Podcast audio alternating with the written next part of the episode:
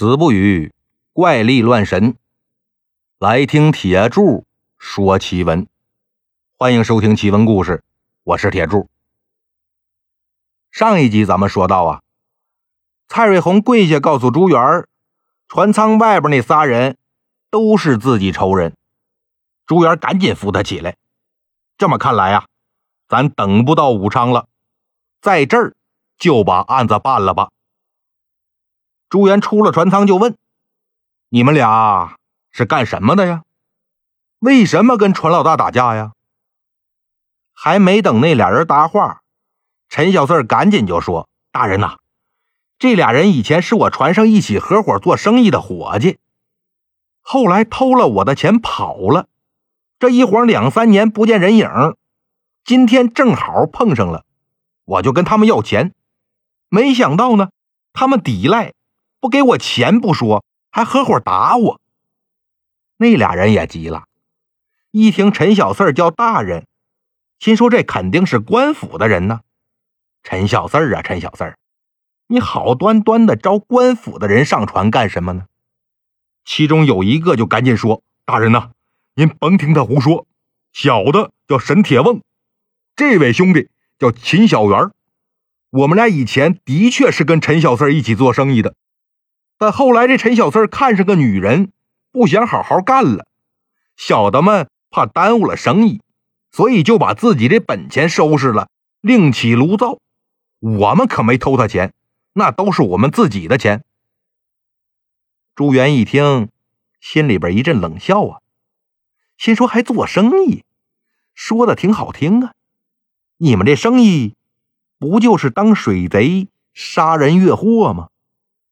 沈铁棒，我来问你，你刚才说这个船老大叫什么名啊？陈小四啊。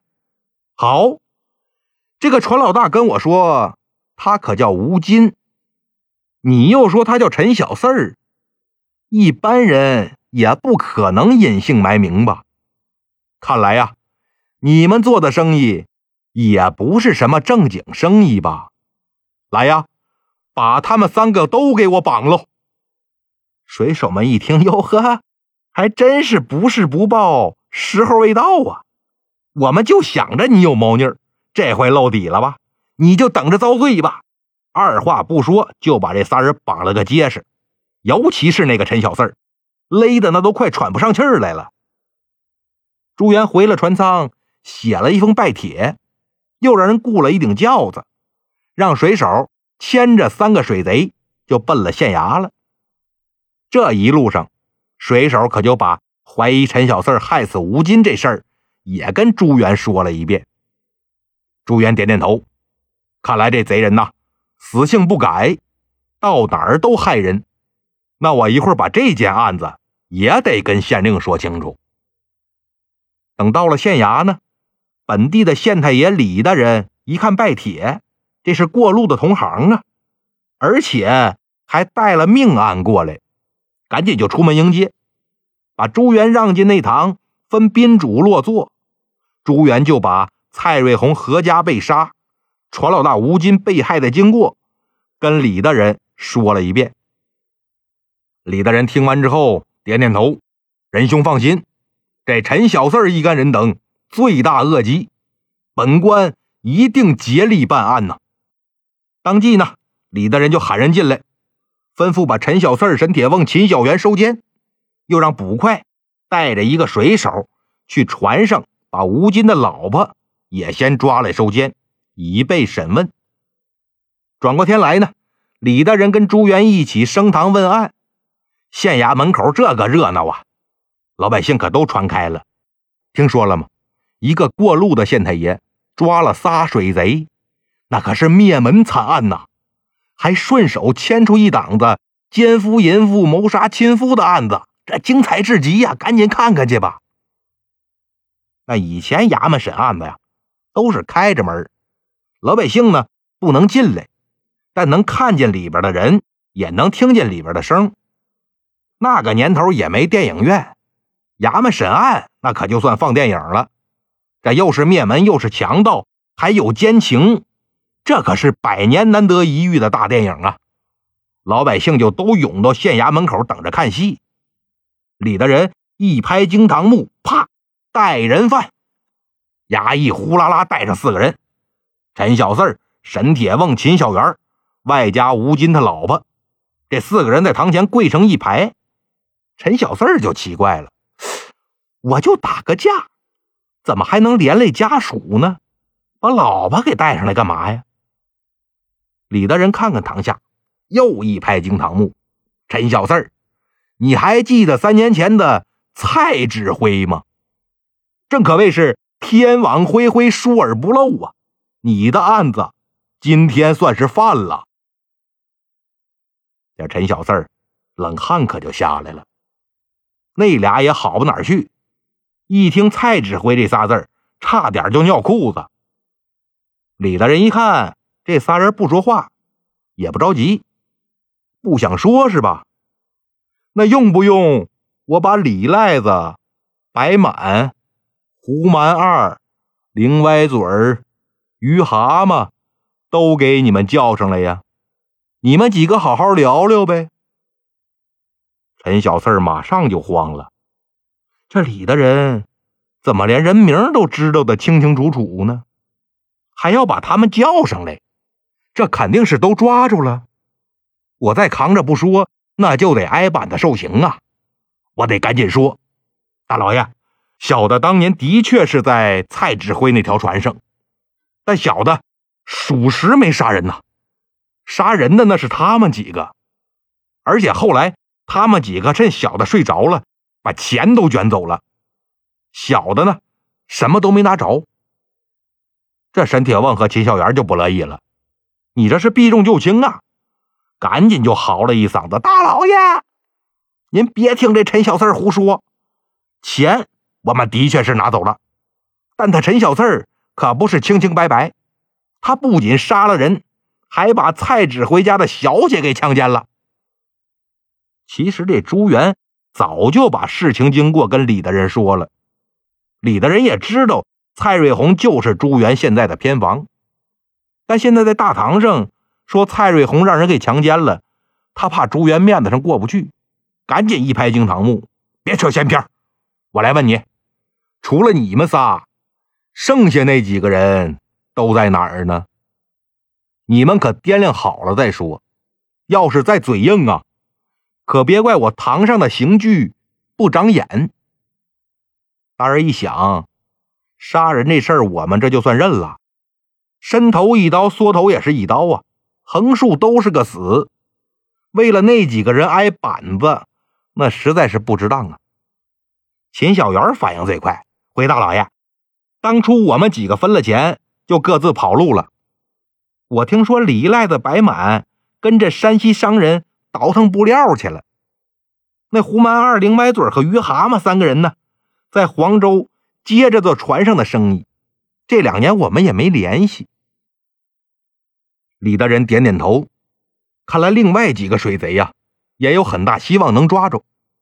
那就等抓住之后，一起再审一遍。他又看了一眼吴金的老婆，说说你吧，你跟陈小四儿通奸有染，毒杀亲夫，这也是没得说了吧？那女人刚想抵赖，斜眼一瞟边上那帮子水手，心说坏了，我要是再抵赖。板子可就打我身上了，赶紧磕头，大老爷杀乌金那都是陈小四儿的主意，我也拦不住啊！你个歹毒的妇人呐，还拦不住？拦不住你不会报官吗？来呀，每人赏他们四十大板，给我结结实实的打，先给那些冤死的亡魂出一口气再说。衙役们上来噼里啪啦一通打，还真是没留后手。打的四个人是皮开肉绽，鲜血四溅呢。打完之后呢，让这四个人签字画押，判了三个水贼斩首，那女人凌迟，先是定肘收监，待秋后行刑。